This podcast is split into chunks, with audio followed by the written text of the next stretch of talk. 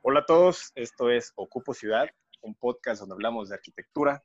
Cosas que pasan en la ciudad. Yo soy David. Yo soy Gustavo. Estamos en cuarentena y comenzamos. Estoy casi seguro que no se escuchó el aplauso, pero se lo ponemos en postproducción, David. No te, bueno, se lo pones. O no se lo pones. No, esta vez no lo pondremos porque nuestra situación está algo precaria. Eh, vamos a quitar el aplauso en, en señal de protesta de la cuarentena. Ok, no sé cómo eso ayuda. en nada, porque absolutamente nada. Es una, eh, es también una filosofía de que nada de lo que hagamos ayuda en nada, más que simplemente quedarnos en casa y existir. Pero está bien, hay que explicar, estamos cada quien en su casa, estamos usando una tecnología nueva para nosotros y para un escuchar raro la tecnología más popular que está ocurriendo en estos días, que es Zoom. Zoom, que ahorita ya vale, o sea, en la bolsa ya vale más Zoom que algunas aerolíneas, porque pues ya nadie vuela, pero todos usan Zoom. Pero antes así que como nada, las, así como las ganancias de los cubrebocas han subido hasta el tope, también Zoom ya, es potencia mundial. Yo, otra vez, yo ya compré mis cubrebocas. Pero hoy no estamos solos ahí, porque la tecnología también nos permite tener personas que no podían estar antes y estamos con un invitado, un buen amigo mío que se llama Rubén. Hola, Rubén. Hola, ¿qué tal? Mi nombre es Rubén Guillén, soy arquitecto, soy invitado de estos amigos y pues qué tal, aquí venimos a, pues, a compartir un ratito. De cuarentena. ¿Sí estás en cuarentena? Cuarentena. Pues sí, fíjate, ahorita estoy aquí encerrado en mi coche, ¿verdad? Entonces creo que nada, nada entra, nada sale de aquí. Rubén se vio obligado a vivir en su coche, pero tiene internet. en su coche, pero afuera de la casa de sus papás. ¡Ey! Ventanear. interesante. Se puede haber gente que ya esté así, ¿eh? no sé. Pero. Entonces, pues al final, pues sí son zonas seguras, ¿no? O sea, digo, tocando un poco el tema de la cuarentena. O sea, en mi caso lo estamos medio llevando como tal el, el, pues el tema así un poco exagerado, podría decirse. Y pues el coche se convierte en tu cápsula, ¿no? Vas de aquí a otra zona segura y listo, porque si no, pues es mucha exposición. Sí, de hecho, lo te pensaba que, o sea, en los últimos años se estuvo peleando bien cabrón lo del transporte público y mejorarlo y demás, pero pues justo ahora es el enemigo. Exactamente, o sea, ya uno ya no sabe si, si pues es preferible irte corriendo, si mejor no salir, si ir por las pues aplicaciones, haciendo uso de la tecnología, pues no sé. no, la bicicleta sigue siendo el transporte del futuro hoy. Y el patín eléctrico próximamente. A lo mejor ellos también les va bien. A lo mejor empiezan a vender más. Pues sí, yo creo que sí, ¿eh?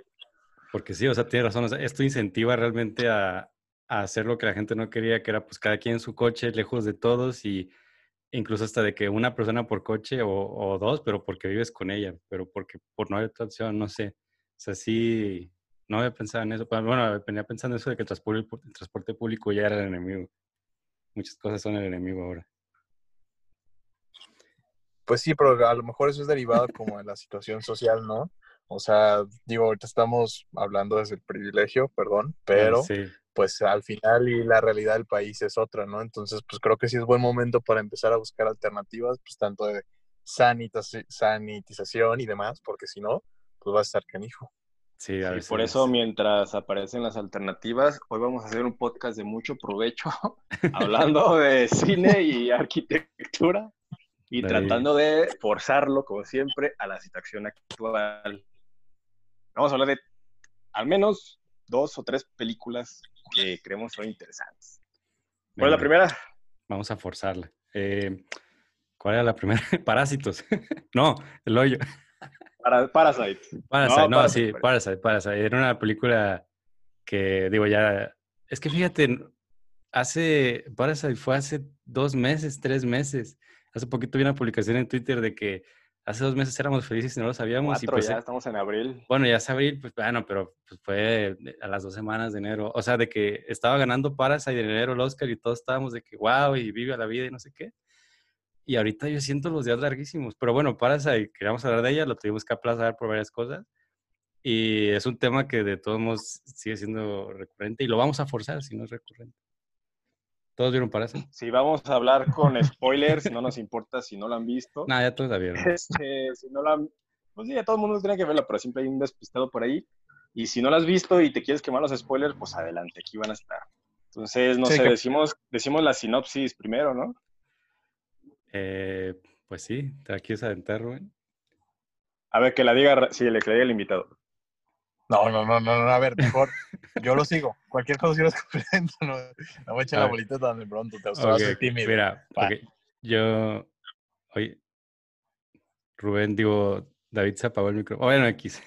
Bueno, Parasite, que ya eh, estuvo en boca de todos, así mundial, por alguna razón, y, todos fuimos a verla.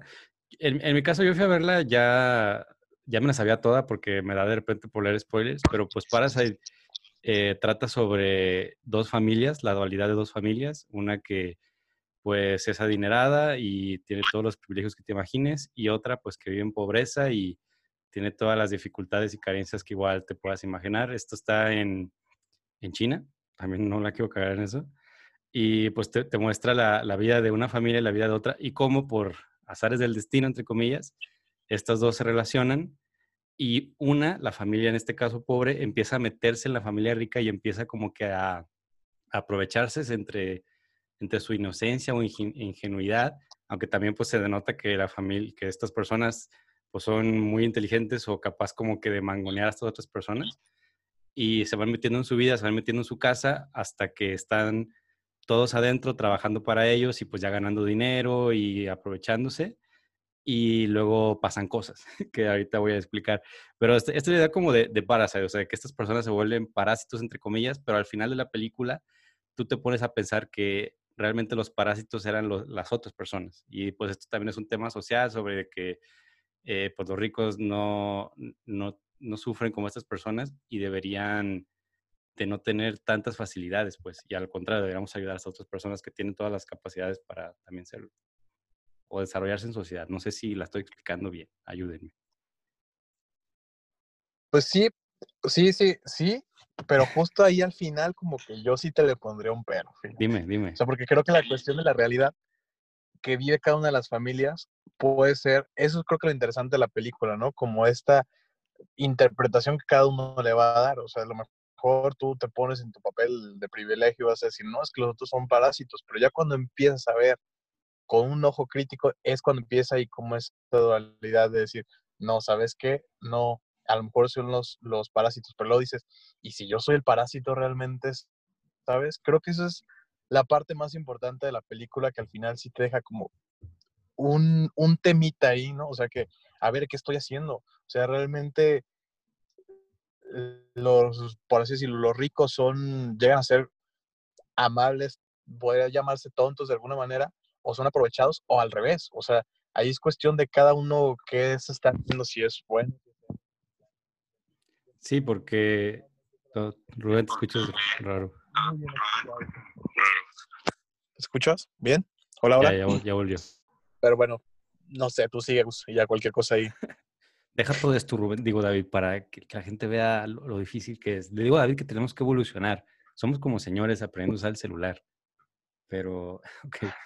O sea, lo que comenta Rubén también es, o sea, sobre quién es el parásito realmente, también se interpreta como que, eh, digo, estas personas se, están aprovechando de la gente, entonces se interpreta como que ellos, pues quieren tomar lo que a lo mejor no, no es suyo, pero pues también denota que a lo mejor estas personas simplemente no tuvieron las oportunidades que estas otras, porque digo, lo de que se aprovechan de su ingenuidad también demuestra de lo inteligentes y capaces que pueden ser porque les hablan como iguales, los tratan como iguales, pero pues por alguna razón este, estas personas terminaron siendo pobres y estas terminaron siendo ricas, o también depende de pues la casualidad de dónde te tocó nacer. Porque digo, estos dos chavos, o sea, demuestran de que tienen capacidades de que uno pretende ser un profesor de nivel universitario y la otra chava pretende ser una psicóloga de arte, este, eh, enseñando a un niño a cómo de, cómo manejar sus emociones, no sé, o sea, pretenden ser personas mega cualificadas, pero pues son gente que vive en un barrio pobre que pues no tiene educación. Entonces también creo que demuestra esto, pues de las capacidades que pueden tener si tienen las oportunidades correctas. Simplemente estas personas decidieron usar esta oportunidad, pues entre comillas, para el mal o simplemente para su beneficio. Sí, pues yo creo que como te lo ha planteado es, es un poco engañoso. O sea, estamos, creo que ya, eh, pensando lo mismo, en que te hace creer que los parásitos son la familia pobre, porque de una manera tratan de engañar bajo diversos medios a la familia rica. pero luego como, como conforme va avanzando la, la, trama, parece que al, que al contrario, o sea, es como la gente rica es parásito de la gente pobre y, este, y absorbe y, se vuelve dependiente de ellos. Exactamente. Este, oh, sí. Y, y, es todo un control que se vuelve ahí y, que se acentúa en la cuestión de la, de la película, ah, como que en, en, las, en las clases sociales, ¿no? Como hasta el fondo, este, en una zona que topográficamente es, es como muy, muy deprimida, muy, muy muy baja de, de, la ciudad, es donde vive la familia pobre, y no solo eso, sino que vive en un sótano de, de edificio. Y la, gente, la familia rica vive en su privilegio, en su mundo, en su nube, en una zona elevada, en una colina, y todavía dentro de la casa no ve el exterior. Así que solo se ve a, sí misma, a sí misma, desde, no ve más allá de, de su nariz, ¿no? Entonces, ese, como que ese mundillo de, de creernos que nosotros este, no, no, no estamos siendo el parásito de nadie, sino que al contrario, la gente busca aprovecharse de nosotros cuando no nos damos cuenta de la, de la realidad. Y que es cierto puede ser que esta familia, por ejemplo, rica, si lo vemos desde otra manera, sea como un nicho de oportunidad para la familia pobre, ¿no? Digo, ahorita, no sé, el momento de manejar estos términos suena medio pues, raro, ¿no? Pero pues ellos estar viéndolo no con tanta maldad como puede parecer, sino mira, pues aquí hay oportunidad de, a lo mejor los medos para entrar, pues no con los mejores, a lo mejor ahí se lo aprovechado, pero es otra manera que si no, si siguieran en la situación que ellos tienen, pues a lo mejor... Y, y pues eso, ¿no? O sea, siento que al final uno mismo, ya traduciéndolo como un poco la, a la realidad actual, empiezas a ver como en esta cuarentena, ¿no? Que hay gente que a lo mejor tenemos que seguir en las calles para llegar a llevarle algún servicio o dejarles a que esta gente que vive bajo todos sus muros, que para poderles dejar su burbuja limpia y en paz, uno tiene que ir para cumplir un servicio y a veces dices, bueno, pues yo lo estoy haciendo porque pues necesito tener con qué protegerme para esta cuarentena, ¿no? Pero esta gente es como, bueno, pues es que van a venir, pero pónganse cubrebocas porque esto. Entonces como que ya ves ahorita relacionar esa película con lo que está pasando hoy en día con lo del COVID y demás, dices, wow, no está tan alejado de la, de la realidad, ¿no? Sí, sí, de acuerdo. O sea, la gente, la gente que, estamos o que, está en ciertas prioridades, pues no, no, nos podemos a pensar en el riesgo que, también se hace pasar a la gente que, que, se encarga de hacer esos traslados, esos envíos. Por, por, digo, por dar el ejemplo que, dices, ¿no? Pero pues también hay otras, otras situaciones. O, sea que en este caso no es, bueno, o sea, se muestra una dependencia mutua, ¿no? De que eh, la gente de bajos recursos necesita estar ahí para sobrevivir literalmente y las otras personas lo necesitan a ellos para mantener su estilo de vida y su estatus que creen merecer o simplemente que tienen y ya. Entonces se relaciona esta relación de dependencia, pero que de repente tristemente se ve, porque se, ve ahí cuando están juntos que se tratan bien y se hablan bonito, pero pues cuando está cada quien en su casa, la gente rica los ve como menos, como inferiores, y la gente pobre pues los ve como resentidos de ellos mismos de que la señora dice esta frase tan importante de que eh, ella no se hizo rica por ser buena, es nomás buena porque es rica, o sea, pretende caer bien. Sí, claro, esa falsa humildad a la que a veces se llega a caer, ¿no? Esta condescendencia. Pues sí. Había algo que a mí me llamaba mucho la atención cuando se puso como de moda esta, la película que salió a partir de los Óscares, que muchas de las páginas de arquitectos explicaban, por ejemplo, el detalle del baño, cómo están los escalones, ¿no? O sea, oh, y eso es algo, un tema muy padre, porque tú lo ves y dices, oye, ¿por qué, por qué tienen el, el, baño como si fuera un trono, ¿no? De que ahí... Pero realmente, o sea, el hecho de que te hagan saber que estás en un sótano, porque ahí va el, el nivel del drenaje, creo que como nosotros como arquitectos nos dice mucho, ¿no? O sea, porque al final es mera necesidad tener ahí el baño porque de otra manera no te funciona y tampoco tienes como las capacidades para poner un car como cualquier sistema, sino simplemente funciona de la manera más simple y sobre eso armas tu vivienda. Sí, está interesante porque tienes razón, eh, durante esas dos semanas después de la película, un mes, eh, yo veía la película en todos lados de que había gente que la estaba modelando o, ya había un modelo existente, porque parte de la casa estaba hecha en computadora, o creo que nomás el alrededor, o sea, de la casa de los ricos hablo y también la de los pobres. No, la de los ricos completamente se hizo ¿En, Este, modelo? No, real. Ah, ok. Eh, o sea, pero de que, que, ya habían internet modelos en, en SketchUp y Renders y, y, te enseñaban los planos y todo, o sea, como, o sea, de que de repente en páginas de arquitectura te ponen de qué casas famosas y ponen la de los Simpson, la de Big Bang Theory y cosas así, la de Friends y así.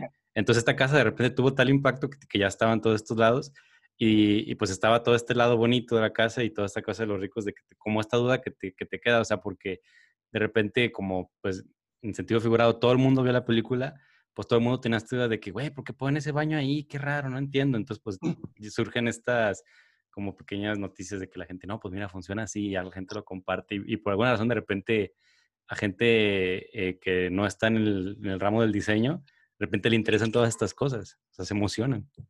Sí, pues claro. aquí literalmente las dos casas son un personaje porque te sirven a entender que el estilo de vida que llevan este, es parte tal cual de su personalidad de cada uno. Entonces, como, como, de, como, decía Rubén, el, que el baño de los pobres fuera como un trono que te tienes que subir, pero que al final pues está tan alto, también por, se vuelve algo incómodo porque la, altura del techo o del, nivel no es tan alto, entonces tienen que agachar y están todos ahí como jorobados. Este, pero mientras tanto en la otra, en la otra casa, pues el contraste, un lugar súper espacioso, este, iluminado, viendo paisajes, tranquilo, sin, los vecinos que te estén viendo, que te estén miando, cagando. sí, que te estén miando. o sea, una cosa que me llamó la atención era, por ejemplo, algo que, que yo lo asocié mucho con Le Corbusier, digo, otros lo han hecho, es que el, el lavabo del baño de la casa de los ricos estaba Ajá. sobre el pasillo no estaba dentro de, de, lo que entendemos como los baños. Y algo que también se hace más o menos eh, cotidianamente en la actualidad en diseños contemporáneos. A mí lo que gustaba también mucho de esta película era cómo juega un papel también muy importante todo el tema de eh, pues, la arquitectura de los espacios, como dice David, de que la casa de los ricos, si te pones como a analizarla ya no como, como un espectador, sino como lo, lo que denota hacia ti como persona de que, ok, ves la casa y inmediatamente dices, ok, son ricos, pero luego ves esta parte que comenta David de que los jardines de la casa tienen estos árboles muy altos o estos muros verdes para que pues esta gente no vea nada del exterior y, y queden en su burbuja, como dice David. Por otra parte, la gente que vive, pues los pobres que viven en el sótano, pues que tienen toda esta cueva y que incluso esa misma estilo de vida los hace, los reprime, o sea, los hace cerrados de que tampoco ven casi afuera o, o para ver afuera lo ven desde abajo. O sea, este sentido como de que inferioridad que te da tu misma casa. Es la arquitectura introspectiva, Gustavo. Ah, hasta allá llegó, hasta allá llegó. llegó hasta Corea. Hasta Corea llegó y 70 años antes. No, es, que no, este, es, que este, chavo es cabrón. Pero bueno. Yo pensaba que lo habían inventado hace poquito, un amigo de ustedes. Es que, bueno. ajá, es que ya estaba ahí, él, él la agarró y le dio nombre. ya estaba ahí en el aire. Es como el, el, es como el dadaísmo. El dadaísmo estuvo ahí y alguien llegó y dijo dada. No sé qué era dada. Pues dijeron, claro, claro, es el dadaísmo, sí. Pum, tú lo inventaste. El, ¿Cómo se llama? Bueno. Pero bueno, bueno, haciendo una comparativa, algo que, que, que Gustavo, no sé por qué no me si ahí puede googlearlo. Este, es que el, el, los sótanos de, de estas torres, estas edificaciones populares, digamos, de, de Corea, son, son, reales. Entonces se construyeron como una especie de búnkers este, durante la Segunda Guerra Mundial y otras guerras para la gente. Y ya después, viendo que iban a ser espacios inutilizados, eh, el gobierno decidió legalmente habilitarlos como vivienda. Antes la gente vivía, de vivía, ahí de manera ilegal, ahora vive ahí de manera legal, pero pues en las condiciones como vemos que la gente que vive Carencia. Ahí, pero carencia. Yo, yo, le decía a David que, o sea, yo sí te creo que existan, pero yo le decía a David que, que yo pensaba que no, porque ese tipo de viviendas, de hecho hasta aquí en Guadalajara hay, y yo las, las, las relacionaba. Dices que Nueva con, York. O sea, sí, aquí en Guadalajara, pero yo, eso iba a decir David, que yo la relacionaba con, con los barrios de Nueva York, como incluso la casa de Stuart Little tiene, tiene un sotanito ahí abajo, o, o, o, incluso la ves como en ella Arnold, o sea, que en Nueva York todas estas casas como eh, de la mitad del siglo tienen como estos sótanos, que pues sí, curiosamente ahí vivía también la gente como que de bajos recursos, como no sé si también es con relación de estatus, de que, ah, pues te vas allá a la bodega, pero que yo dije, pero en Nueva York, pues que yo sepa, no estaban en riesgo de bombardeo. Entonces por eso Entonces, decía veces, no. Lo, lo que había muchas veces era la parte de las calderas y calefacción de las casas. Ajá. Entonces, lo que hacían, pues, es que era que la gente del servicio vivía ahí. Pero, pues, una cosa era que, pues, la gente te servía toda la vida y al final terminaban haciéndolo su espacio. Pero, pues, igual que en la película, pues, vemos que son espacios que están adaptados como tal, pero no estaban preparados para que recibieran realmente a una familia, sino fueron adaptados y es lo que a veces, pues, no cumple con las características de una vida que el, el, el, lavabo está abajo, justo como también lo ponía Le Corbusier en, en, algunas de sus casas muy famosas. Entonces, no sé si por ahí fue la inspiración, pero bueno, fue como la idea de que, pues igual no hay, no hay que ser tan privados dentro de tu casa, que es como tu lugar de seguridad, ¿no? Ya estando en tu casa, pues si te ven lavarte las manos, este, si, si te comunicas más fácil con otros espacios, pues no hay bronca, realmente, pues se supone que es tu lugar donde tú puedes ser tu desmadre a gusto. Y por ejemplo, retomando ese tema de, del eco, ¿no? Imagínate ahorita qué funcional sería que todos tuviéramos al entrar a nuestras casas. ya sé, sí, es cierto. O sea, a lo mejor era un visionario y no lo queremos ver. ¿Eh? es Llegas, te lavo las manos, Ajá. ya me desinfecté. Es como, es como el... Tocar, eh, exactamente, antes de tocar cualquier cosa, tú llegas, mira, te lavas las manos. Yo lo querría tener en mi casa, ¿eh? O sea... Hoy en día, es como este chavo que de ahorita en la actualidad inventó, inventó la arquitectura en perspectiva hace 100 años, Le Corbusier claro. inventó la arquitectura pandémica 100 años después. Es que estos vatos son iguales, son dioses.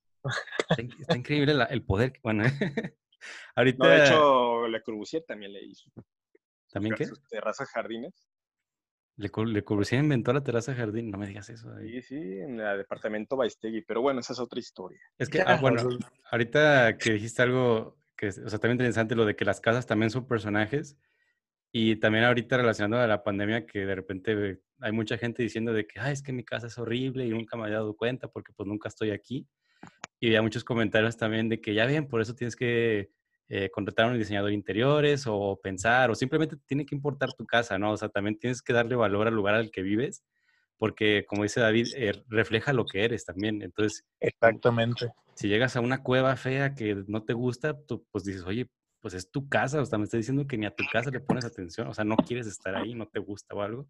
Porque digo, con, eh, con todo tipo de espacio puedes hacer una mejora, pues algunos te abren más posibilidades que otros, pero siempre hay una manera de adaptar para que mínimo estés feliz ahí, ¿no? Y más ahora que pues tienes que estar ahí todo el día, se supone. Igual y también depende un poco de la, de la personalidad de cada persona, ¿eh? O sea, yo creo, me ha gustado también ver en esto de la, de la cuarentena y la pandemia, ver, por ejemplo, edificios de departamentos, donde pues todos tienen un departamento típico, pero ya cada uno le va agregando como su personalidad. Aquí lo interesante es que uno empieza a ver su casa, no como el lugar al que vas a dormir, sino el lugar al que estás viviendo, ¿no? Sí. Entonces, que creo que es lo que a lo mejor puede llegar a pasar en, en esta película otra vez. O sea, si te fijas, la casa de los ricos es un museo, de alguna manera, está perfecta, no ves nada fuera de su lugar. Te aseguro que como les entregaron un plano de cómo tenían que acomodar los cuchillos y los tenedores, y así los pusieron, ¿sabes? Pero en cambio, vamos de nuevo al baño de, de, del sótano, ¿no? Ahí tienen, ves que ese baño es tendedero, tienes sí. como un balde para guardar agua, ellos están viviendo, esa es la vida real, o sea, necesitan y no tienen dónde ponerlo, así que ese es el lugar. Entonces ahí dices, bueno, pues, ¿qué pasa aquí? O sea, ¿por qué unos no, no se ven los tendederos? Pues porque a ellos no les interesa tender la ropa porque hay alguien que lo hace, vamos. Entonces como que ahí es donde empieza uno a ver, en esa película se refleja muy bien quién vive realmente en su espacio y quién solamente tiene como una casa grande que al momento de una cuarentena, pues, ok, la disfrutan, pero realmente se va a terminar y ellos van a irse a otro lugar y demás. Y en cambio, en el sótano, pues la vida sigue igual. Ella sigue igual. También de repente están saliendo muchos de estos millonarios diciendo, ah, estoy ya bien aburrido en mi casa. Y de su jardín, eh. la, alberca, la, alberca, y un caballo. Sí, no sé. y todo. Sí, le dices, no mames, cabrón, sí. tienes una casa de una cuadra y te aburres.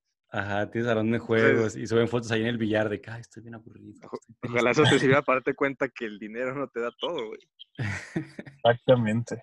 Y creo que ahí nos está dando una clave muy importante a nosotros como diseñadores, pues el cuidar la calidad de espacio, ¿no? O sea, no tanto en el aspecto sí, económico, totalmente. sino totalmente. En, la, en lo que vas a vivir en ese espacio. Sí, que también igual es una personalidad tu casa porque a lo mejor las estas personas que viven en el sótano y tienen todo el tendedero, tienen todo su cochinero y a lo mejor tú dices, no, pues limpia y toda, pero pues es que a lo mejor simplemente no, pues tienen demasiados problemas como para ponerse a pensar, deja acomodo el baño. No sé, o sea, como que también eh, su misma vida caótica los va incitando al caos, pues, o sea, porque los van encerrando más y más y pues se vuelven como pues, este tipo de personas, pues, pero también voy a lo mismo que no tienen esas oportunidades y como que simplemente se vuelven un poco apáticos en todo eso. Pero, ¿cuál otra película vamos a hablar? El hoyo, ¿no? El hoyo. Ah, sí, el hoyo. Espera, está pasando un camión en mi casa, porque en mi casa pasan camiones. El hoyo, este. ¿Vieron el, hoyo? Sí, está asegurando, Gustavo. ¿Eh? David vio el hoyo porque le insistí, le insistí mucho, pero bueno, no la viste. Oye, este, este... Bueno, voy a, voy a decir la temática de la película española El Hoyo. Venga. Va. pues básicamente se trata de un grupo de personas que están hacinadas dentro de una torre o alguna especie de cueva, no sabemos, este, vertical, de muchísimos niveles, en las que pasan varios meses y cada mes van cambiando de piso. Y la dinámica del hoyo es simplemente pasar el tiempo y, sobrevivir. ¿Por qué? Porque cada día pasa una mesa con alimentos desde la parte superior hasta abajo, por el medio de las habitaciones, que no tienen ninguna ventana, simplemente tienen poquitos este, lámparas y este, no hay puertas ni nada. Y va bajando y se queda algunos minutos en cada nivel. Y conforme va bajando el nivel, hay menos comida y todos deben comerse las sobras que dejaron los, los del nivel hasta arriba. Entonces se genera ahí una dinámica de jerarquías porque conforme vas cambiando cada mes de nivel, a veces te puede tocar el nivel 2, a veces en el 30, a veces en el 200, no sabes. Entonces, mientras más arriba, pues sabes que ya sobreviviste. Pero si vas para abajo, no sabes si vas a sobrevivir el día siguiente, la semana, porque no sabes si también tu compañero, porque en cada nivel están por parejas, te puede atacar si le conviene, porque pues es, es, es, sobrevivir, ¿no? Y te puede comer de un día para otro. Entonces, así como lo platica David, o sea, la, la, temática de la película, como que cuando yo la vi, o sea, en los primeros 10 minutos te explican todo esto y como que tú inmediatamente dices, ok, esta es una película que critica la sociedad, ¿no?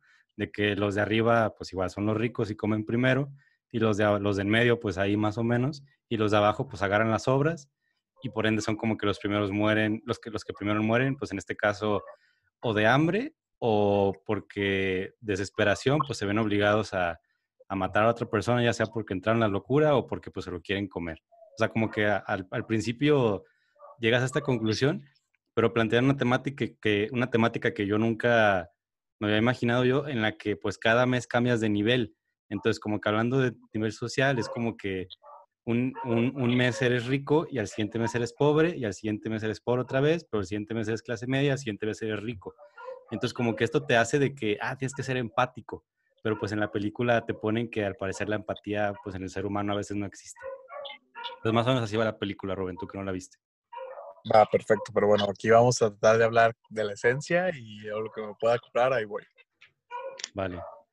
Este, entonces, aquí hay muchas cosas interesantes, pero igual y podemos hablar como este tema de, de lo social, porque digo, creo que lo, lo, interesante es eso, pues de que al final de cuentas, aunque tú un mes sufras por comida y por ende a lo mejor dices, no, entonces cuando me toque más arriba voy a ser empático y no voy a comer ni atragantarme, pero pues pasa que no, o sea, como que llegas a, estás en los primeros, no sé, 20 niveles y te sigue valiendo madre, quieres aprovecharte hijo, y casi, casi como que quieres joder al de abajo. sí, como, que... la gente o los, las personas del, de cada nivel se meten como en su papel, y de hecho también se plantea más o menos, sin decirlo tal cual, pero la manera en que lo expresan al principio, es de que, oiga, pues hay que hablarle a los de arriba para que nos dejen más comida. Este, y dice, no, no les a los de arriba porque no te van a hacer caso. Y pues, ah, bueno, entonces le hablamos a los de abajo este, para ver cómo nos organizamos. No les a los de abajo, porque le vas a hablar a los de abajo? Que se jodan. Entonces, ya te quedas como, ya se queda ahí como la gente, ese, ese reflejo de la sociedad de que no, pues, este, yo quisiera hablar a los de arriba, a la gente que puede, que tiene poder, pero pues ya sé que no van a hacer caso y no me voy a rebajar, hablarle a la gente que está por debajo de mí, pues porque pues ellos para qué me sirven. Aún sabiendo que como bien dices, cada mes este, es un sube y baja, pues pueden estar bueno, en una posición muy buena, muy mala, pero como saben, entre comillas, que no se puede cambiar ese sistema, pues no les queda otra más que aceptarlo y, y, seguir con esa dinámica de que yo con nadie voy a hablar más que con el que estoy en el mismo nivel que yo y ya. Y también o sea, durante, cuando explican eso, tocar un tema que, que también me pareció interesante, aunque fue muy breve, que él dice que estar arriba también no es que sea muy buena idea, porque como a fin de cuentas tienen que estar ahí meses o un año o tal, nunca especifican, este, cuando tú estás en medio o abajo, te mantiene vivo la idea de que tienes que esperar la comida, o sea, lo único que te preocupa es la comida, pero cuando tú estás arriba, así que los primeros 20 niveles y ya tienes la comida asegurada, dice que también no es tan bueno porque la gente, eh, como ya no tiene ese problema, pues eh, su, mente empieza a divagar y en los niveles de arriba es donde hay más suicidios, que la gente se avienta al hoyo porque a lo mejor ya está harta de estar ahí o ya no aguantan la, la idea de que a lo mejor el siguiente mes van a estar abajo, ¿no? Entonces esto, pues ya hablando de un nivel social, te plantea esta idea de que las personas de abajo pues no, no, tienen tiempo como que de pensar en estos problemas porque están preocupados por sobrevivir, pero cuando tú estás arriba y tú estás socialmente o sea, que tienes económicamente todo resuelto, es donde empiezan a relucir más que nada tus problemas mentales, que es cuando de repente vemos de que oh, se suicidó una, un millonario y todos dicen, pero ¿por qué? Si tenía todo, ¿por qué se mató? O sea, cuando tiene todo lo material, pero pues ahora sí que lo, lo, otro más, mejor metafísico, más espiritual, mental, no lo tiene tan arreglado. Entonces, es, es, es justo eso, ¿no? O sea, que al final, pues se tiene todo, pero también a lo mejor tienes más tiempo libre, entonces uno empieza a pensar de más y es cuando empieza a relucir lo que nunca le dimos como importancia cuando estuviste todo el tiempo ocupado. Y no se trata de que ignorar estas cosas, sino que simplemente cuando estás ahí, tratas de ignorarlo, pero el problema ya es muy latente. Y pues ahí es cuando si no tenemos una ayuda en su momento, una ayuda especializada, pues ocurren este tipo de cosas. Y por ejemplo, ahí, haciendo la relación con la, con la película, ¿no? Si solo están dos personas y el otro también está en tu misma situación, pues oye, si no te mata la ansiedad, te mata el hambre. Exacto. Y, o sea, en la película, en la primera mitad de la película plantan como que todas estas ideas, que dices, ah, que es una crítica social.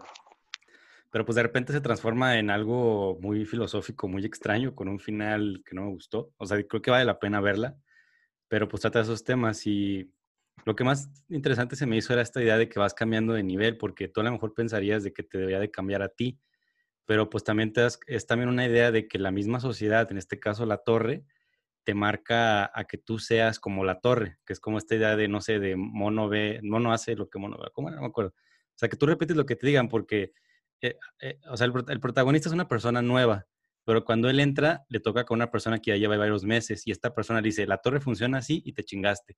Entonces, si él quería ser eh, el héroe o algo así, esta persona le dije, no, no vas a ser el héroe. Entonces, como que también desde ahí te empiezan a reprimir, entonces al final te vuelves parte y pues como que nunca va a haber una solución. Es como esta fábula de, de las ranas en la cubeta, ¿no? Que entra una nueva rana en la cubeta y pues empiezan a morir todas y ella intenta, intenta salir y todo el mundo le dice, ¿para qué lo intentas si te vas a morir? Este, ya mejor no te canses y déjate aquí que ya te llegue la muerte. Entonces llega hasta, llega hasta tal punto en que logra salir y por la razón de que nunca les puso atención a las demás ranas que le decían que no, sali, que, que no intentara salir, era porque la rana esta era sorda, ¿no? Entonces era hacer como oídos sordos de ese tema. Pero bueno, eso que, eso, eso que dices se me hace interesante porque también otra cosa que se plantea es que hay quienes están ahí porque a huevo tienen que estar ahí. Ah, sí. no, es el, no es el caso de la torre en específico, pero digamos, hay, hay personas en la sociedad que les tocó nacer ahí y pues tienen que afrontar eh, vivir el sistema porque así les dicen que tienen que vivirlo. Pero hay otras personas que a lo mejor no sé si tan voluntariamente, como es en el caso del, protagonista, que él voluntariamente decidió, decidió entrar a, a, la torre, al, al hoyo, este, para tener un beneficio, que le iban a entregar una, una tesis homologada. Entonces, no sé, no, no, sé exactamente qué quiere decir eso, este, pero bueno. Más de una tesis. Es, que acá, En, Ajá, sí, perdón. Que acá en la, en la sociedad, pues hay quienes ya, ya más o menos, no sé, como que despertaron de, de la Matrix, de, ya, ya, ya agarraron el pedo de la realidad y están como en esa disyuntiva de si hacemos el cambio, no lo hacemos, y si intento hacer el cambio, la neta ya también sé que va a estar muy cabrón, pero pues lo, lo puedo intentar o no. Entonces se comienza a debatir en esta, en esta situación mental de lo intento, no lo intento, vale la pena, no vale la pena. Este, y, a lo mejor creo que vale la pena, pero no tengo el valor, este, no sé, hay como muchos debates este, mentales de, sus valores propios y de, las, de lo que piensa que, que, sería lo mejor para todos en, esta, en, la, en el hoyo. Y ahí lo importante es eso, ¿no? El, el, cuando uno se da cuenta creo que a veces es muy importante tener a alguien que te haga segunda, ¿no? Porque si puedes ser un visionario y todo, pero al final lo malo es que te puedan llegar hasta tachar de loco y demás. Digo, ignoro completamente la película porque no la he visto, pero cada vez que el, están diciendo esto me dan ganas de verla. Ahorita colgando voy a empezar a hacerlo, a verla. Este, y digo, es que sí, o sea, completamente todo es un argumento muy real en el que nunca vas a saber si estás arriba, si estás abajo y demás pero sí con quien te relacionas en tu día a día, pues es el, al final los que te dan como las pistas o las claves, uno, para no caer en esta desesperación, o dos, pues para no matarle al otro, ¿no? Entonces, pues ahí viene un poco de la humanidad y la espiritualidad con la que empezabas a hablar tú, David. Entonces se me hace interesante.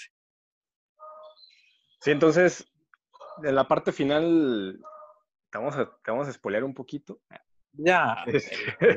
Este, en la parte final se plantean en cómo podemos solucionar esto, este, cómo podemos hacer que la gente de arriba, no, no solamente, no la gente que está dentro de la torre hasta arriba, sino los que proporcionan la comida, la este, administración. cómo los podemos, la administración, podemos hacerles ver de que la neta estamos bien jodidos todos, no importa si estamos en nivel 1 o en el nivel 300 y feria, estamos jodidísimos. se les ocurre un plan y pues al final Mm, es una cosa muy simbólica que al final no sé, investigué un poquito y creo que ellos tampoco supieron qué, qué quieran decir, este, pero quedó, quedó súper abierto el final. Ok, eso este sí lo leí también. Entonces, no, ya no sabes si el mensaje era que, que el sacrificio de, de, uno iba a hacer que todos pudieran este, sobrevivir y encontrar como mejorar el sistema, o que al final sí, sí, sí, sí se iba a poder hacer esta, pues no sé. Este, no, es, que, o sea, sí tiene, sí tiene un final abierto, que fue lo que a mucha gente no gustó, a mí tampoco me gustó más que nada este final, como que tiene muchas fallas de guion, como que se quisieron dar una idea, un mensaje, pero no se entiende del todo, entonces al final ellos creen que para que los de arriba entiendan que tienen problemas aquí abajo, ellos quieren mandar un platillo completo, entonces la verdad creo que no, no vale mucho la pena explicarlo. O sea, como ya dices que la quieres ver, creo que deberías de verla y como que hacer una teoría. Porque yo cuando vi este final me quedé como de, ah, no sé, creo que a mí me hubiera gustado más un final directo. Pero pues es lo que te da, o sea, que, que la gente de la torre, en este caso la sociedad, pues está tratando de mandar un mensaje a quien sea que maneja esto, que es la... Sí, porque ya no sabes si, si quieren decir que, que al final la neta no vale la pena intentarlo, este, o que es un volado al aire, este, no se sabe qué quisieron decir al final con eso. ok. Va. ya te contaré para hoy en la noche. Sí, porque digo, igual si, si puedes ver, creo que esto lo, platiqué con David, pero cuando ya terminé la película y pasaron varios días, este, pues me puse como que a pensar en, en la torre en sí misma, porque digo, el guion no habla como de eh, cómo es este universo en el que la torre existe, pero yo me puse a pensar porque, digo, este spoiler que igual y no, no importa mucho, o sea, ahí todavía lo dijo, la torre tiene 333 niveles. De aproximadamente 6 metros cada nivel. Ajá, entonces cuando yo vi esto en la película me quedé a la verga, porque, y, y agarré mi celular y puse el, el, edificio más alto del mundo actualmente es el Burj Khalifa desde hace 10 años, y creo que el Burj Khalifa tiene 160 niveles y mide 900 metros más o menos. Entonces me quedé, multipliqué y la torre, si existiera en, el universo real, este, me diría más de 2.000 metros, o sea, más de 2 kilómetros. Entonces yo me quedé así como de, ¿what? ¿Qué es esto? Porque... un kilómetro de sótano y un kilómetro para arriba. Ajá, por bueno, porque como que al decir el hoyo te, te hacen pensar que está excavada. Pero, o sea, me puse como que me tripié en este mundo, o sea, de cómo sería un universo, este universo en el que la torre existiera. Que es como, no sé, estas series de Black Mirror que te ponen esta tecnología increíble, pero no te hablan mucho del universo, pero, o sea, si esta torre existiera actualmente, o sea, con 333 niveles, sería la obra arquitectónica más grande de la humanidad, o sea, de que tuvieras animado, ya sea que enterraste un kilómetro y subiste un kilómetro, o que los hiciste todo en torre, o que enterraste dos kilómetros, sería algo increíble. Entonces, el hecho de que la humanidad o, una empresa o una, un gobierno, lo que sea, hubiera dedicado recursos y tiempo a realizar esto nomás para que la gente se mate ahí, pues también está como que interesante de que por qué lo hacen o qué objetivo tiene o, en qué universo están que, que tienen la, la, disponibilidad de aventar este tipo de cositas ahí como si nada. No, y que se plantea como opción, ¿no? O sea, si no quieres ir a la cárcel, te mandamos aquí dos años para que te acomodes, ¿no? Este, Y pues, ¿cuál? La neta es una, también es una trampa de que te puedes, te puedes morir o te pueden matar o a mejor sí sales, pero sales peor, ¿no? Sí. Pero digo, este tipo de cosas que también, o sea, la, la, arquitectura y el diseño también te hacen una evidencia de cómo puede ser un mundo así, nomás viendo esos edificios. Por eso cuando ves, o sea, la importancia que tiene como personaje en la historia, pero que en este caso no era importante, simplemente yo como que me tripié y me fui por ahí. No, está, interesante ahorita que lo estás comentando, imagínate que fuera un proyecto de algún amigo tuyo que se dedica a la introspección y demás. Y que a lo mejor el proyecto hubiera sido como un espacio pensado para el bien, ¿no? O sea, de que eso, la introspección, de que estés tú solo, que estés, que te conozcas y demás, y que ese experimento hubiera fallado y que se convirtió en todo lo contrario a lo que uno como diseñador hubiera querido. También eso hubiera sido una opción que dices, pues se me salió de control. ¿Por qué? Porque yo desde mi pedestal diseñé algo según perfecto, pero la verdad de las cosas es que a lo mejor la gente ni siquiera supo interpretar mi arquitectura y se convirtió en un calvario, ¿sabes? Porque pues también puede ser interesante. Sí, pues el, protagonista a lo mejor se, podía se podría entender que a lo mejor sí quiso aprovechar ese tiempo de que, bueno, pues voy a pasar seis meses para que me den mi título este, pues mientras voy a aprovechar a leer El Quijote y aprender no sé qué otra cosa dijo que quería hacer. Dejar de fumar. a dejar de fumar. Entonces, o sea, es, algo que también se, se, plantea mucho de que debes escoger muy bien una única cosa que te puedes llevar ahí. Y él es el único que decidió llevarse un libro y se llevó el Quijote. Y, y otros se llevaban que un cuchillo, que navajas, que una soga, este, no sé, una ballesta, personales. Se me, dio mucha risa. Una ballesta. Un perro. Un perro, yo se llevó un perro. Pero una ballesta me quedé como de, ¿what? Una ballesta. O sea, la gente es muy rara. Realmente, eh, pues está, está realmente tratando, creo yo, de plantearse de que pues también en uno está en, la posibilidad de salvarse uno mismo.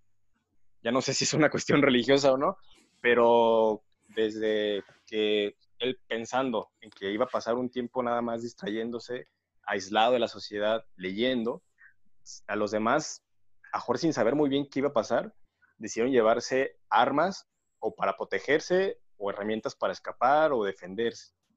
Entonces, pues también es como plantearse que mejor ya estamos como en, un, planteamiento de que sabemos que hay violencia de antemano, entonces hay que agarrarse. Que, que, hay que defendernos como tal. Entonces se ve él sí como visionario, como dicen, de que él prefiere mantener la mente ocupada en ese tiempo. Pero el, hoyo lo destruye. la, sociedad lo destruye. La bueno, el hoyo es la sociedad en este caso. Pero está bueno, o sea, se hizo muy popular muy rápidamente, no sé por qué. Sí, sí, pues, y tan, tan, tan está obviamente como que plasmada la violencia, que la película es muy gore. Eh, hay mucha sangre, mucha violencia. Yo usualmente no, no, veo, no, no veo películas de este tipo, pero pues bueno, sí la vi como para, ah, no, para ver qué pedo. No tiene tanta, incluso la de Parasite tuvo mucha más sangre o más gráfico. Ah, no, creo, no. Pues sí, Parasite le clavan un cuchillo ahí a la señora y todo esto. O cuando la señora se cae de cabeza. Acá también, acá de Goya ni ves cuerpos partidos a la mitad y Pero no tanto. Ahorita nada más, no, igual y por no ser más largo, eh, leí un libro de, creo que de Borges, que se llama Ah, pues la. Ah, ¿cómo se llama esta biblioteca que querían hacer? en, en, la Biblia. ¿Alejandría? No, una torre. ¿Babel? ¿Torre de Babel? Babel, hey, Babel, perdón, está. Ok, ok. Se llama. Creo, que el cuento se llama La Torre de Babel o la Biblioteca de Babel, no me acuerdo, creo que la Biblioteca de Babel. Y plantean igual que existe una biblioteca con niveles infinitos y, y en cada nivel hay personas leyendo, entonces esta biblioteca está toda la información del mundo y pues la gente nomás está ahí leyendo, pero también hay un hoyo al centro como en la película del hoyo y de repente se me hacía muy interesante de que eran tantos niveles que si alguien ya entraba en la locura y se quería matar, pues aventaba al hoyo, pero duraba tanto tiempo cayendo que el aire lo hacía polvo. Entonces era como de que era una biblioteca infinita y eso se me hizo como muy interesante en ese momento.